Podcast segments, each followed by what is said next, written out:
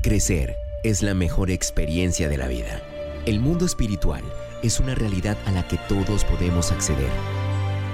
Entra ya a esta nueva dimensión con Pastor Mao a puerta cerrada. Verás lo que nunca han visto y oirás lo que jamás han escuchado.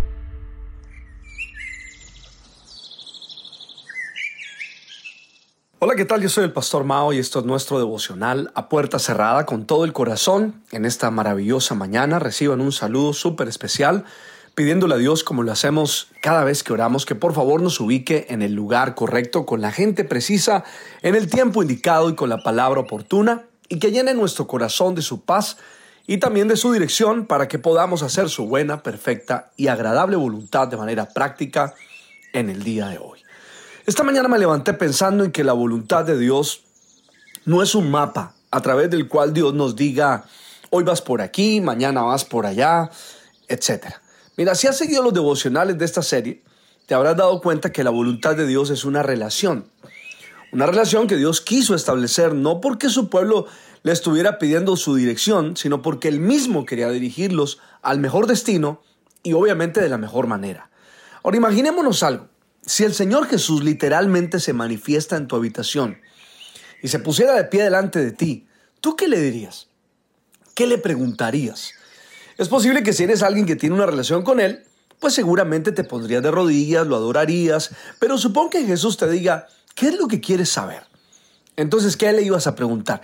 Te voy a decir lo que yo le preguntaría y, y lo que creo que sería la primera pregunta que se vendría a mi mente. ¿Qué quieres que haga, Señor? ¿Qué quieres que haga? Ahora, algo similar sucedió en un episodio súper interesante hacia donde quiero dirigir tu atención en estos días y es en Hechos capítulo 9 y quiero que mires los primeros versos.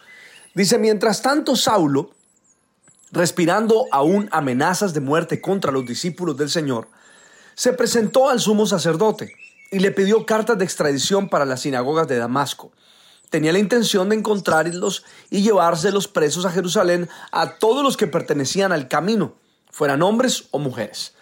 Así que rápidamente nos podemos dar cuenta de que Pablo está haciendo su voluntad creyendo que es la voluntad de Dios. Mira, Jesús de hecho lo advirtió en Juan capítulo 16, verso 2. Oye esto, los expulsarán de las sinagogas y hasta viene el día en que cualquiera que los mate pensará que le está prestando un servicio a Dios. O con eso, Juan 16, 2. Esto me hace pensar profundamente con mucho cuidado porque quiere decir que podríamos estar haciendo cosas que pensamos que son de Dios, pero que realmente no lo son. Podemos estar presentando algo pensando que es de parte de Dios, prestando un servicio que supuestamente es para Dios, pero resulta que no. Como le sucedía a Saulo de Tarso en Hechos 9. Él pensaba que venía de parte de Dios, pero resulta que estaba bien equivocado. Observen lo que pasó cuando iba camino a Damasco. De un momento a otro, un fuerte, un fuerte relámpago del cielo lo rodeó y sin poder resistirse, cayó al suelo como derrotado o vencido. Pero el tema es que no solamente fue una luz, sino que de un momento a otro, en medio del resplandor, salió una voz y le dijo, Saulo, Saulo, ¿por qué me persigues? ¿Quién eres, Señor? preguntó Saulo. Yo soy Jesús, a quien tú persigues, contestó la voz. Ahora levántate, entra en la ciudad y se te dirá lo que debes hacer. Es impresionante, ¿sabes? E, estar haciendo algo creyendo que es la voluntad de Dios, pero resulta que no lo es y de repente como que te estrellas contra el mundo y despiertas a la realidad.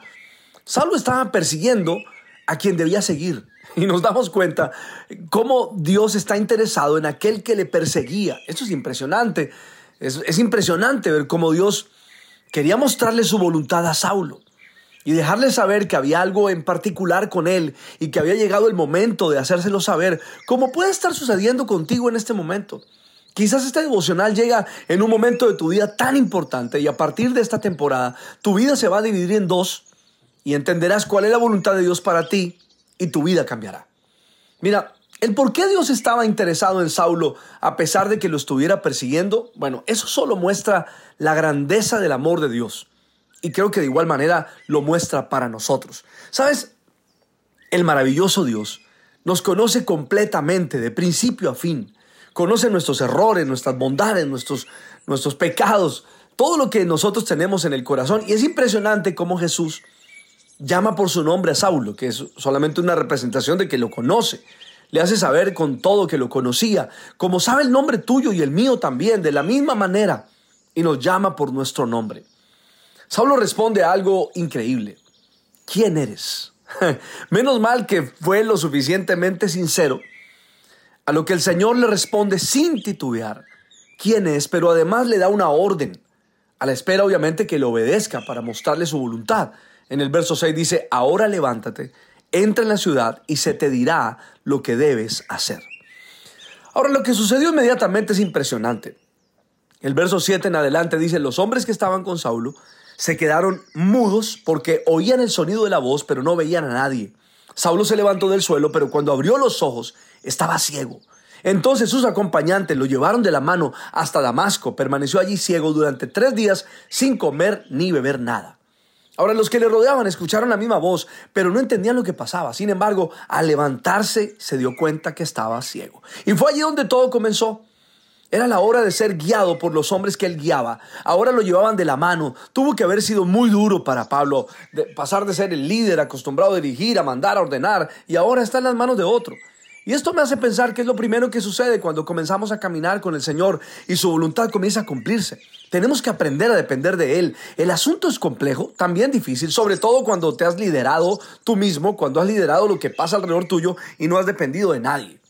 Ahora Saulo está ciego y en la mano de otros. Alguien que, que pensaba que la tenía clara, que sabía todo y que estaba haciendo lo correcto, se va a dar cuenta que la verdad es que está bien equivocado. Así que lo llevaron a Damasco, a donde iba a perseguir a los cristianos, pero ahora él está encerrado en una habitación sin comer por tres días. Pues mis amigos, esa historia va a continuar y no te la puedes perder, porque sin duda alguna es muy parecida a la nuestra. Por lo tanto, no te pierdas el devocional de mañana. Le pido al Padre, al Hijo y al Espíritu Santo que nos bendiga de manera especial, que haya hablado tu corazón, que pases un día súper extraordinario. Esto es nuestro devocional a puerta cerrada. Yo soy el Pastor Mao. Que pases un día muy, pero muy bien. Chao, chao.